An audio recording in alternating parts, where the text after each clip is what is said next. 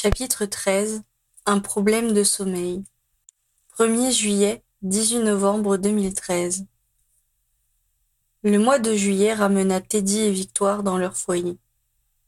Comme les autres années, toute la famille migra vers le terrier. La petite Lucie, la fille de Percy et Audrey, étant née quelques mois auparavant, il y avait désormais treize enfants, sept agents entre quinze ans et six mois. Douze adultes s'y ajoutaient, treize quand Charlie était là. Tous logeaient sur place.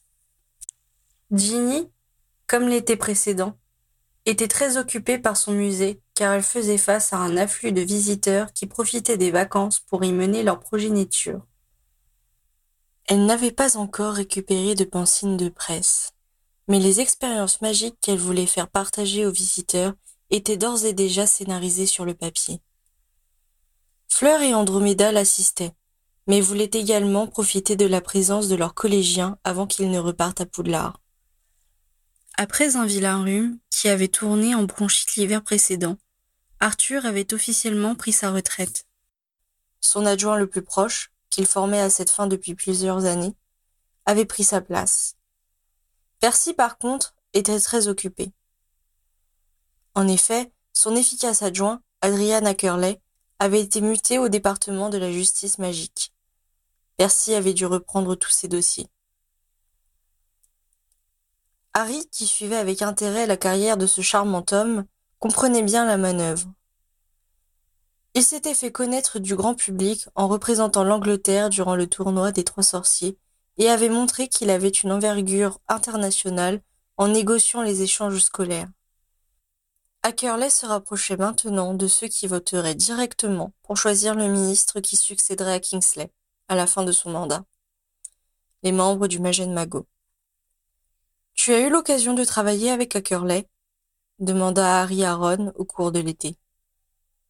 Bien sûr, puisque le service de contrôle de l'équipement magique fait partie du département de Percy. Donc, il s'est déjà fait connaître des maîtres de guilde, comprit Harry. Et comment va-t-il faire pour les personnalités? Oh, ne t'en fais pas pour lui. Il a un réseau incroyable, intervint Hermione. Il connaît tout le monde. Caedmon Selwyn a-t-il une chance? interrogea Ginny. Bien sûr, répondit son frère. Tu crois qu'il est resté les bras croisés depuis sa dernière défaite? Il vient régulièrement nous voir et exposer ses arguments. Et qui sont? S'enquit Harry. Davantage de régulation pour les produits venant du côté moldu. Moins de taxes pour ce qui est purement sorcier. Des choses comme ça. S'attendent tes collègues s'inquiéta Harry. Certains, reconnut Ron les mêmes qu'il y a cinq ans. C'est le jeune Magot qui sera décisif, conclut-il. Ce sont eux qui peuvent faire basculer le vote. Nous en sommes conscients, assura Percy qui avait écouté la conversation. Adrian est confiant. Je suis bien content de ne pas avoir à voter, décida Harry. Je préfère m'en tenir à mes criminels. Je suis fait pour l'action, moi pas pour la politique. Côté criminalité, l'été fut relativement calme à la grande satisfaction de Harry, qui ne demandait qu'à rentrer tôt et s'installer dans le jardin entouré de sa famille. Comme les années précédentes, Teddy travaillait chez Ron et George. Il trouva cependant le temps de discuter un peu avec Harry. Il lui confia qu'il trouvait les filles compliquées et qu'il avait bien du mal à savoir ce qu'elles attendaient de lui en tant que petite amie.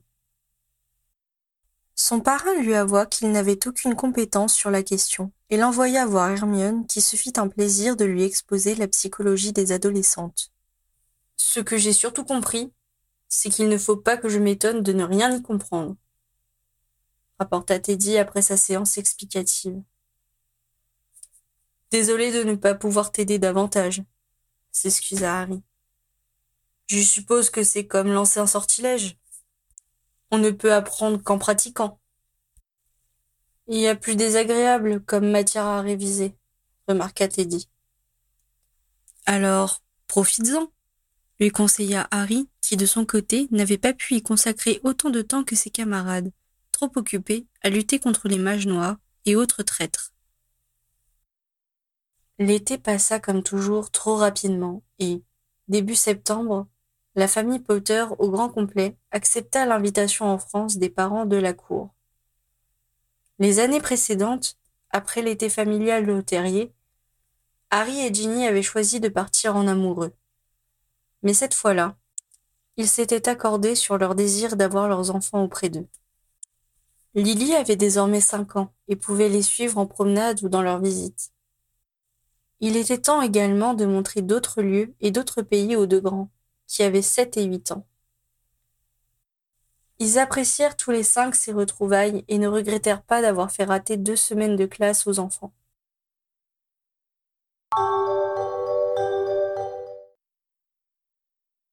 Au cours du mois de novembre, un lundi matin, Richard signala à Harry.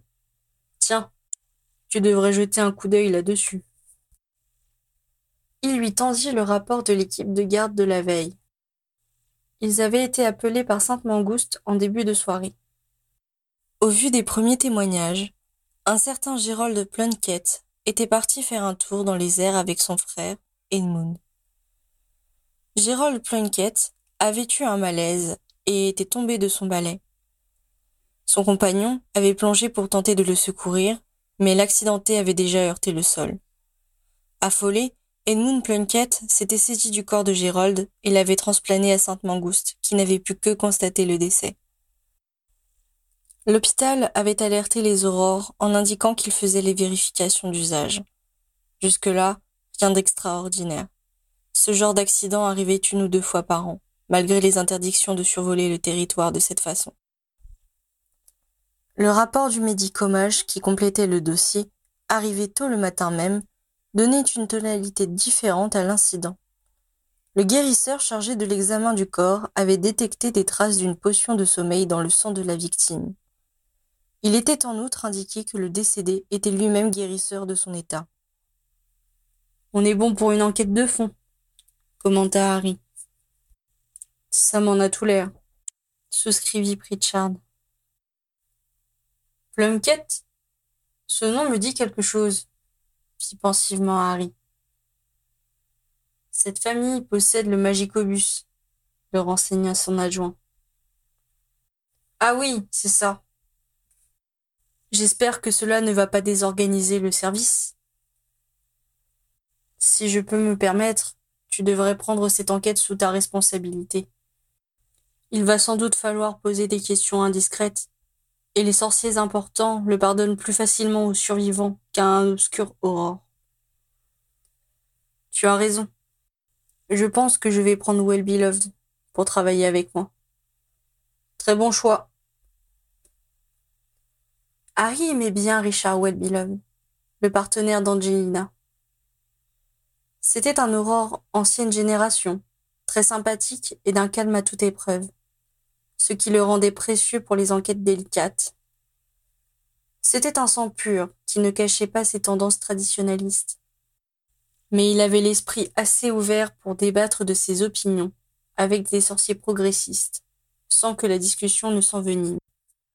Lors de l'enquête sur les incendies des maisons de sang pur, il n'avait pas hésité à interpeller le ministre de la Magie pour protester contre une manière de mener l'enquête qu'il estimait trop politique.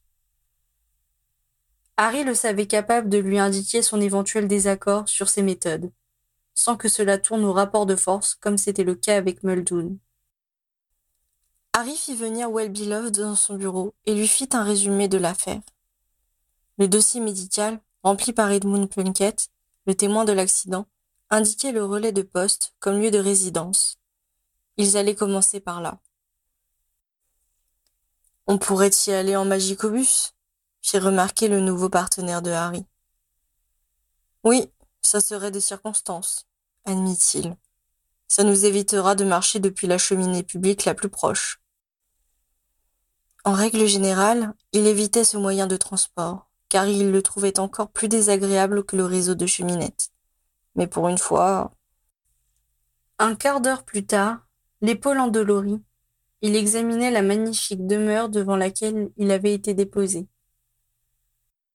Joli petit manoir, souffla Well Beloved, Oui, pas mal, admit Harry en sonnant à la porte.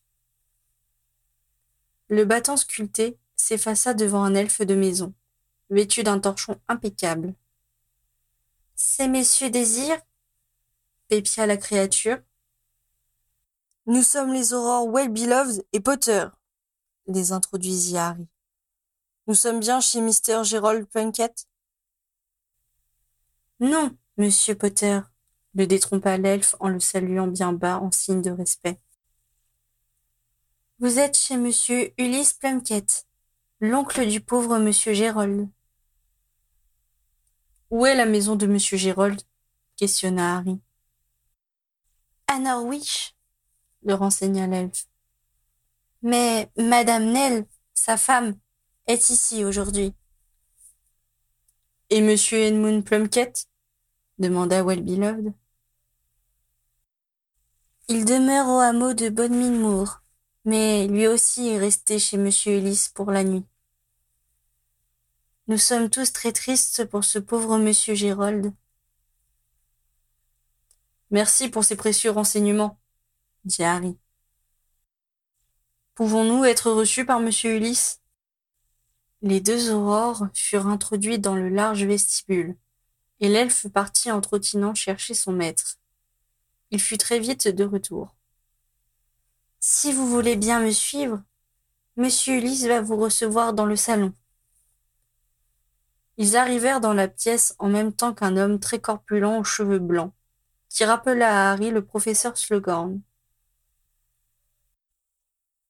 En temps normal, son aspect devait être jovial, mais ses yeux rouges et son expression attristée montraient à quel point il était affecté par le drame. Monsieur Potter, c'est un honneur de recevoir votre visite, commença-t-il, tentant manifestement de faire bonne figure. Je crains être un hôte bien piètre, malheureusement. Nous sommes tous sous le choc du décès soudain de mon neveu. Veuillez recevoir nos condoléances, lui répondit gravement Harry. Je suis désolé de venir vous importuner dans un tel moment. Mais ce genre de disparition soudaine fait obligatoirement l'objet d'une enquête. Je suppose qu'il faut donc en passer par là, en prit-il son parti. Mais je suis d'une impolitesse. Je vous en prie, prenez un siège. L'homme avait manifestement l'habitude d'évoluer en société et arrivait presque à masquer sa douleur derrière les formules convenues. Harry commença par présenter son partenaire, déclina la boisson qu'on lui proposait et entra dans le vif du sujet. Pourriez-vous nous indiquer ce que vous savez sur cet accident?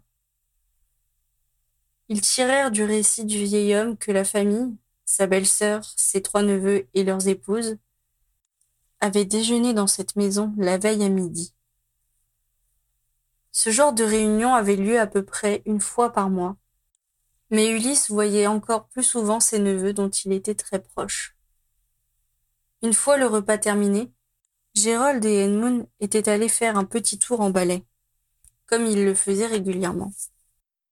Je sais que c'est en principe interdit, commenta Ulysse à ce point du récit mais ils faisaient bien attention de s'appliquer des sortes d'invisibilité, et leur balai est recouvert de repousses moldues pour davantage de sécurité. Ils ne faisaient rien de mal. Les aurores ne se préoccupent pas de ce genre de délit, le rassura Harry. C'est du ressort du département des transports magiques. Vous devez y connaître du monde, je suppose, ajouta-t-il. Oui, bien entendu. Je m'y rends régulièrement pour affaires confirma Ulysse. Donc, vos deux neveux se sont envolés après le déjeuner, me relança Harry. Oui, vers quinze heures. Nous ne nous doutions de rien. Edmund est revenu vers dix-huit heures et nous a appris. L'homme ne put continuer. Il porta une main à ses yeux, comme pour en cacher les larmes, et resta de longues secondes avant de regarder de nouveau les aurores. Quelle tragédie murmura-t-il alors d'une voix brisée. Excusez-moi d'insister, dit doucement Harry, mais j'ai besoin de savoir ce que votre neveu vous a dit exactement. Que vouliez-vous qu'il dise? Que son frère était tombé de son balai et qu'il était... Là encore, il ne put continuer sa phrase. Nous supposons que votre neveu a mangé et bu quand il était ici. Pourriez-vous nous indiquer ce qu'il a ingéré? Ulysse les regarda avec surprise avant de dire d'une voix hésitante. Le déjeuner? Comme tout le monde? Vous avez pris un apéritif? Un digestif? S'enquit Harry. Un apéritif. Puis tout le monde a pris du café. Quel apéritif? demanda Harry, sachant qu'il était plus facile d'administrer un produit dans un verre pris au salon qu'autour d'une table où les plats étaient partagés. Un whisky pur feu, je crois, répondit l'oncle en tournant les yeux vers les portes en bois qui marquaient sans doute l'emplacement du bar. Well-Beloved s'en approcha et ouvrit le meuble d'un mouvement de baguette. Est-ce ce flacon? Demanda-t-il en montrant une jolie bouteille ouvragée qui contenait un liquide dont la couleur se rapprochait le plus de la boisson indiquée. C'est ça. Qui l'a servi? continua Harry, laissant Well-Beloved faire les relevés nécessaires. Je crois que c'est Edmund, lui apprit Ulysse. Et ensuite? Vous avez tous mangé la même chose à table ou votre neveu a-t-il pris des aliments particuliers? Je ne comprends pas le sens de vos questions, fit Ulysse en fronçant les sourcils. Votre neveu s'est endormi sur son balai. Nous en recherchons la cause, expliqua sommairement Harry. A-t-il des problèmes de sommeil? Pas à ma connaissance, indiqua Ulysse. Il y eut un petit silence, puis Ulysse répondit à la question première. Il a mangé les mêmes plats que nous à table, et ensuite pris du café comme tout le monde après le repas. Qui a fait le service à table? Notre elfe. Est-ce important? À ce stade, tout est important, répliqua Harry. Je suppose que toute la vaisselle qui a servi hier est déjà lavée? Sans doute que oui. Notre elfe est très consciencieux. Harry entendit son partenaire refermer les portes du bar et décida de passer à l'interrogatoire suivant. Pouvons-nous parler à monsieur Edmund Plunkett demanda-t-il. Il est dans la bibliothèque, je crois, répondit leur hôte. Je vais vous y mener. Les deux aurores suivirent le vieil homme dans un corridor joliment décoré, de lustres torsadés et de gravures représentant des moyens de transport. Les différentes versions du Magicobus, mais aussi des balais, le Poulard Express et même des tapis volants. Ulysse poussa une porte et entra. Les aurores juste derrière lui. Deux personnes se tenaient dans la pièce. Un homme bien bâti, les cheveux bruns, et une femme blonde, tout de noir vêtue. Celle-ci se trouvait dans les bras de son compagnon, le front contre l'épaule de celui-ci. Harry s'arrêta tandis qu'Ulysse s'approchait du couple et disait d'une voix douce. Viens, ma petite, ta tante te cherchait. On va aller la retrouver. Il détacha en douceur la femme de l'étreinte de l'homme et l'entraîna vers la sortie en la soutenant. Avant de sortir, il lança. Ces messieurs veulent te parler, Edmund. L'homme avait une expression hagarde et les yeux injectés de sang. Il regarda sans les voir les visiteurs pendant plusieurs secondes avant de demander. Qui êtes-vous? Nous sommes les aurores Well-Beloved et Potter, expliqua Harry. Nous devons déterminer ce qui a causé le décès de votre frère. J'ai déjà tout expliqué à l'hôpital, fit douloureusement l'homme endeuillé. Nous avons une copie de ce que vous avez déclaré, admit Harry. Mais cela n'explique pas comment votre frère s'est endormi sur son balai. Je suis désolé, mais nous devons vous poser quelques questions. Le frère éploré secoua la tête comme s'il doutait de l'utilité de leur démarche. Mais il se recula et s'assit sur l'un des sièges de la pièce en les invitant d'un geste à en faire autant. Votre frère avait-il des problèmes de sommeil? commença Harry. Il ne m'en a jamais parlé, répondit le frère. Avait-il l'air fatigué avant que vous ne vous envoliez continua le commandant des aurores. Non, pas du tout. C'est même lui qui a insisté pour que nous allions jusqu'à la côte parce qu'il avait envie de voir la mer. Il s'interrompit puis s'exclama d'une voix brisée. Si j'avais refusé, on serait peut-être rentré avant qu'il n'ait un coup de barre et s'endorme en volant. Il se plia en deux, les coudes sur ses genoux, la tête reposant sur ses mains.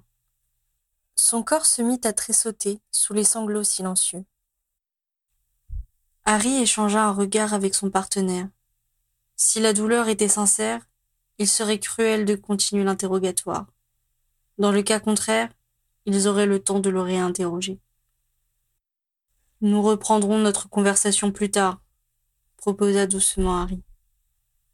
Il fit signe à son coéquipier et ils sortirent de la pièce.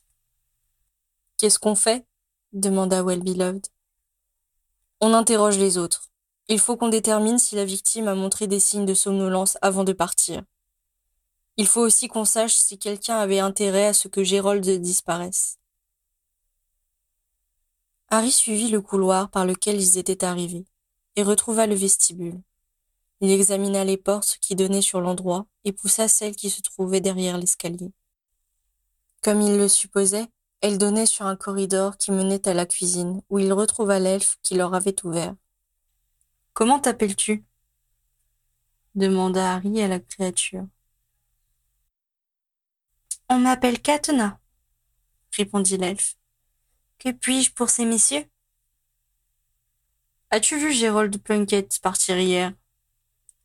Non, monsieur Potter. J'étais ici à ranger la cuisine. C'est toi qui as servi à table? demanda Well Oui, monsieur l'aurore. Gérold Plunkett t'a-t-il semblé fatigué? Pas spécialement, monsieur l'aurore. L'as-tu vu prendre une potion ou boire quelque chose que les autres n'ont pas pris? Continua Well Beloved. Non, monsieur. Pourrais-tu nous montrer les verres, couverts ou assiettes dans lesquels il a bu ou mangé? J'ai fait la vaisselle dans l'après-midi, leur dit la créature d'un ton hautain. Je ne laisse pas traîner les affaires sales. Tout est rangé à sa place. D'accord, c'était juste pour savoir, tenta de l'apaiser Harry. Nous aimerions parler à Mrs. Nell Plunkett, maintenant. Peux-tu aller la chercher? Katna les escorta dans le salon et alla chercher la veuve. Quand elle les rejoignit, ils la reconnurent. C'était la jeune femme qu'Edmund était en train de réconforter quand ils étaient allés la rejoindre dans la bibliothèque. Ils ne tirèrent pas grand-chose de l'entretien. Elle n'avait remarqué aucune fatigue chez son mari avant son départ et assura qu'il ne prenait aucune potion pour dormir, ni n'avait de problème de sommeil. Il n'avait pas non plus été astreint à des gardes de nuit depuis plusieurs mois, ce qui aurait pu expliquer des troubles de son cycle circadien. Elle-même n'avait jamais eu besoin de prendre de potions de sommeil et, à sa connaissance, il n'y en avait pas chez eux. Êtes-vous rentré chez vous depuis le drame? s'enquit Harry. Elle secoua négativement la tête. Harry continua son interrogatoire et apprit qu'elle était mariée à Gérold depuis un an seulement. Le couple n'avait pas d'enfant quand il eut posé toutes les questions prévues, Harry demanda Autorisez-vous que nous envoyions quelqu'un chez vous vérifier votre pharmacopée? Je. Oui, je suppose. Pourriez-vous débloquer la cheminée pour mon collègue? insista Harry. Prise de court, elle se dirigea vers l'âtre du salon et jeta de la poudre de cheminette dedans. Well Beloved se dépêcha de la rejoindre pour partir avec elle. Elle fut de retour quelques secondes plus tard, l'air déboussolé, sans doute étonnée par la requête qui lui avait été adressée. J'aimerais parler à votre tante, maintenant, requit Harry. Je vais la chercher, annonça-t-elle avant de traverser le vestibule pour se diriger vers l'escalier. Mrs. Bethany Plunkett avait l'air aussi bouleversée que son mari. Harry la fit asseoir avant de commencer son interrogatoire. Elle n'avait pas remarqué de somnolence chez son neveu et confirma qu'il n'était marié que depuis un an. Quand Harry lui demanda si le couple lui semblait heureux, elle eut l'air désarçonnée par la question. Avant qu'elle ne puisse commencer à répondre, son époux entra brusquement dans la pièce. Puis-je savoir à quoi rime cette enquête? demanda-t-il d'un ton rogue. Ma nièce vient de m'informer que vous lui avez demandé l'ouverture de sa cheminée. Effectivement, répondit Harry d'une voix calme. Pourquoi avez-vous fait une chose pareille? tonna Ulysse, qui semblait de plus en plus en colère. Harry décida qu'il était temps de mettre carte sur table pour s'assurer le concours de celui qui semblait être le chef de famille. Votre neveu ne s'est pas endormi par hasard, expliqua-t-il. Une trace importante de potion de sommeil a été retrouvée dans son sang. Nous devons déterminer s'il a ingéré cette substance lui-même, s'il l'a prise par erreur ou, éventuellement, si on la lui a donnée à dessein. Ulysse Plunkett ouvrit la bouche de stupéfaction, tandis que son épouse laissait échapper une exclamation d'horreur. Sans leur laisser le temps de se reprendre, Harry demanda. Gérold et son frère partaient-ils systématiquement en balade quand ils mangeaient chez vous chaque mois? Oui, généralement, reconnut Ulysse. Pensez-vous que, dans ces conditions, votre neveu aurait pris une potion de sommeil avant de venir chez vous? Il était guérisseur, rappela le propriétaire du magicobus en se laissant tomber sur la chaise qui se trouvait derrière lui. Il était bien placé pour savoir ce qu'il ne faut pas prendre avant de monter sur un balai. Mais vous ne pensez tout de même pas qu'on lui a fait boire cette potion à son insu? s'insurgea Mrs. Plunkett. Je n'en sais rien, temporisa Harry. Cela peut être une erreur, mais puisque nous sommes dans les suppositions, qui héritera des biens de votre neveu? Les Plunkett échangèrent un regard horrifié. Plusieurs secondes s'écoulèrent avant qu'Ulysse ne réponde. Son épouse, je suppose, sauf s'il a fait un testament contraire. Il doit bien avoir quelques économies, mais rien qui ne justifie des mesures aussi radicales. Il vit bien, mais c'est parce qu'il a un salaire confortable. À part la maison, je doute que Nell récupère grand-chose. Harry hocha la tête, mais il savait qu'on pouvait avoir des surprises au moment de l'ouverture des testaments. En attendant, il devait continuer à rassembler des indices sur ce qui s'était passé avant le décès. Y a-t-il des personnes que je n'ai pas vues et qui étaient présentes hier? demanda-t-il. Oui, notre autre neveu Marvin, le cousin germain de Gérold et Edmund. Il était venu avec sa mère et son épouse, l'informa Bethany. De quelle manière Marvin, Gérold et Edmund vous sont apparentés? Questionna Harry qui commençait à être perdu. Ce fut Ulysse qui répondit. J'avais deux frères, Basileus et Donatien. Basileus est mort lors d'une attaque de mange-mort sur le chemin de traverse durant la Première Guerre. Nous avons fait notre possible pour aider Doraline, la mère de Marvin, quand elle s'est retrouvée veuve avec un enfant en bas âge. Mon cadet, Donatien, est décédé avec son épouse moldue à Azkaban pendant l'année des ténèbres. Ulysse laissa passer une seconde pour se reprendre avant de continuer. Gérold et Edmund sont les enfants de Donatien. Dès que j'ai appris l'arrestation de leurs parents, je suis allé les chercher et je leur ai dit de se réfugier chez moi immédiatement. Ils sont restés cachés dans ma résidence de vacances jusqu'à la fin de la guerre. Je vois, Et votre belle-sœur, Doraline, était là hier se fit confirmer Harry qui avait sorti son carnet pour prendre des notes. Oui, c'est ça. Vous n'avez pas d'enfant? S'enquit Harry qui essayait toujours de définir l'étendue de la famille. Hélas, non, fit Ulysse en échangeant un regard peiné avec son épouse. Edmund n'est pas encore marié, continua Mrs. Plunkett, comme pour ne pas s'apesantir sur son absence de maternité. Marvin et Janet ont deux enfants qui sont à Poudlard. Je suppose que Gérald et Enel espéraient en avoir, mais... Submergée par le chagrin, ne put terminer sa phrase.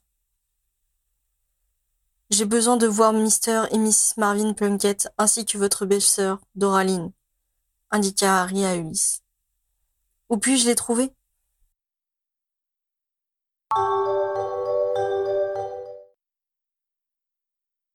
Avant de se rendre chez les cousins du défunt, Harry contacta par miroir Well Beloved, qui était toujours chez la veuve, pour savoir s'il en avait bientôt terminé.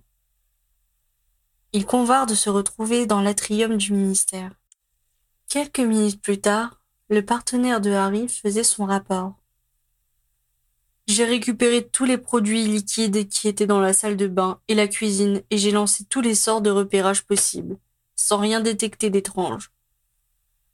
J'ai aussi ramené toutes les bouteilles qui auraient pu contenir la potion, ainsi que leurs caisses de verre consignées. Je suis passé déposer tout ça au labo de Sainte-Mangouste. Parfait. Et l'échantillon du whisky de l'apéro? Aussi. Très bien. Nous, on va aller continuer les interrogatoires. Marvin Plunkett lui ouvrit lui-même la porte de sa maison. Les aurores purent constater la forte ressemblance qu'il avait avec son cousin Edmund. Ils expliquèrent la raison de leur visite et demandèrent à interroger séparément les deux époux. Ceux-ci obtempérèrent et Mrs. Janet Plunkett sortit de son salon pour laisser le champ libre à l'interrogatoire de son mari. Marvin commença par redire tout ce que Harry et Well Beloved savaient déjà. Le déjeuner suivi de la promenade habituelle en balai. Non, son cousin ne lui avait jamais parlé de problème de sommeil. Je n'arrive pas à y croire, confia-t-il aux aurores. J'ai l'impression qu'il va passer la porte d'un moment à l'autre, ou que je vais me réveiller d'un cauchemar. C'est invraisemblable qu'il ne soit plus là. Il est trop jeune pour disparaître ainsi. Et il s'était marié récemment, lança Harry pour amorcer le sujet de l'héritage. Cette pauvre Nell, qui se retrouve veuve, à peine un an après son mariage. C'est terrible. Nous sommes là, bien entendu, surtout Edmund. Harry sentit comme une bougie s'allumer dans sa tête. La plume de Well Beloved, qui s'était immobilisée au-dessus de son carnet, lui apprit qu'il n'était pas le seul à se poser des questions. Surtout Edmund? répéta-t-il comme s'il ne comprenait pas. Oh, n'allez pas imaginer des choses, relativisa Marvin. Il se trouve simplement qu'Edmund la connaît depuis plus longtemps que nous. Car elle a été sa secrétaire et c'est ainsi qu'elle a rencontré Gérold. Quoi qu'il en soit, nous ferons tout notre possible pour aider cette pauvre petite. Elle fait partie de la famille. Bien entendu, répondit Harry. Leur entretien avec Mrs. Marvin Plunkett ne leur apporta aucun élément nouveau. Elle semblait horrifiée par la situation et inquiète pour son mari. Il était tellement proche de son cousin, leur confia-t-elle. Gérold était pratiquement un frère pour Marvin. Le pauvre, il est complètement bouleversé par cette perte. Malgré les perches que lui tendit Harry, Janet ne fit aucune allusion à un lien particulier entre la jeune veuve et son beau-frère Edmund. Bon, fit Harry en sortant de là. Plus qu'à voir la mère de Marvin. Et on aura fait le tour de ceux qui ont déjeuné avec la victime hier. Mrs. Doraline Plunkett leur parut sèche par rapport aux autres membres de la famille. Si elle avait pleuré la mort de son neveu, cela ne se voyait pas. Elle répondit à leurs questions avec précision, sans faire de commentaires sur la situation. Harry trouva qu'elle ressemblait à Andromeda par sa manière de réagir devant l'adversité. Elle confirma à quel point les cousins étaient proches les uns des autres. Enfant, Marvin avait passé beaucoup de temps chez Ulysse et Bethany, qui prenaient soin de lui pendant qu'elle-même tenait le magasin que son défunt mari lui avait laissé.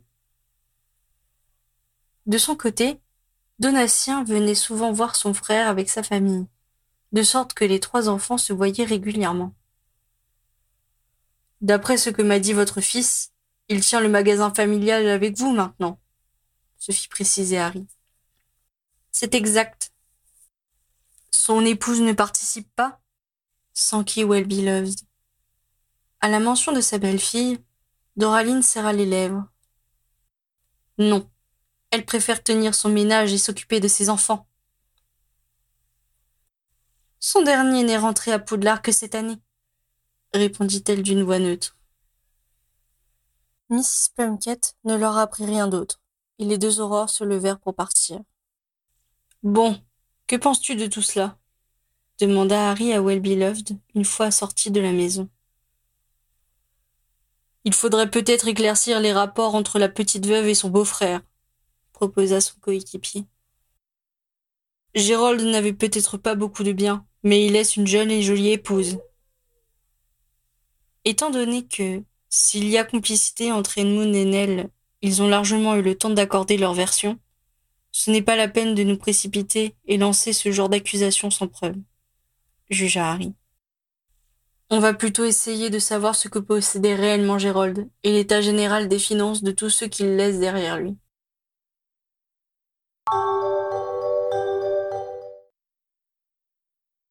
Harry rentra chez lui un peu plus tard que d'habitude, ce qui lui fit rater le dîner des enfants. Mais il arriva à temps pour le rituel du coucher, et put surveiller le brossage des dents, puis lire une histoire à Lily. Officiellement, les garçons étaient trop grands pour cette lecture à haute voix. Mais ils venaient quand même se blottir sur le lit de leur sœur pour rester avec papa. Puis il embrassa tout le monde et passa d'une chambre à l'autre avec Ginny pour répondre aux dernières doléances et autres marchandages dont l'unique but était de retarder le départ des deux parents. Ginny et Harry descendirent enfin, promettant de revenir dix minutes plus tard si l'un d'eux ne dormait toujours pas. Ils s'attablèrent à leur tour dans la cuisine pour manger. Qu'as-tu fait aujourd'hui? demanda Harry. Rien d'extraordinaire répondit son épouse. Et toi, tu as passé une bonne journée Rien de mieux qu'un petit meurtre pour s'occuper. C'est toi qui enquêtes? demanda-t-elle intéressée. Oui, parce que ça s'est passé dans une famille en vue. Je pense que je peux t'en parler. Ce sera dans la gazette demain. C'est le neveu du propriétaire du Magicobus. Ulysse Plunkett fit-elle en fronçant les sourcils? Son neveu, Gérold. Tu connais Ulysse? S'enquit-il. Oui, il nous a donné plein d'informations pour la partie du musée qui est sur les transports. C'est de chez lui que viennent nos maquettes du Magicobus et du Poudlard Express. Il a fait un don conséquent en Galion aussi. Je suis peinée pour lui. Je vais lui écrire un mot. Utilise un papier à l'entête du musée et fais plutôt signer Andromeda aux fleurs, conseilla Harry. Il est fort possible que ce soit un meurtre familial. Il va bientôt me détester, car mon enquête va m'amener à fourrer mon nez dans ses affaires. Que tu communiques personnellement avec lui serait malvenu. Tu ne penses quand même pas que c'est lui le coupable s'exclama Ginny. À ce stade, je ne pense rien, mais je n'exclus rien non plus, répondit-il honnêtement. Ah, je vois. Tu me raconteras ce que tu peux me raconter. Oui, je risque de faire pas mal d'heures tant que cette affaire n'est pas bouclée. Désolé. Je sais que tu aimes être sur le terrain, Harry. Profites-en et enquête bien.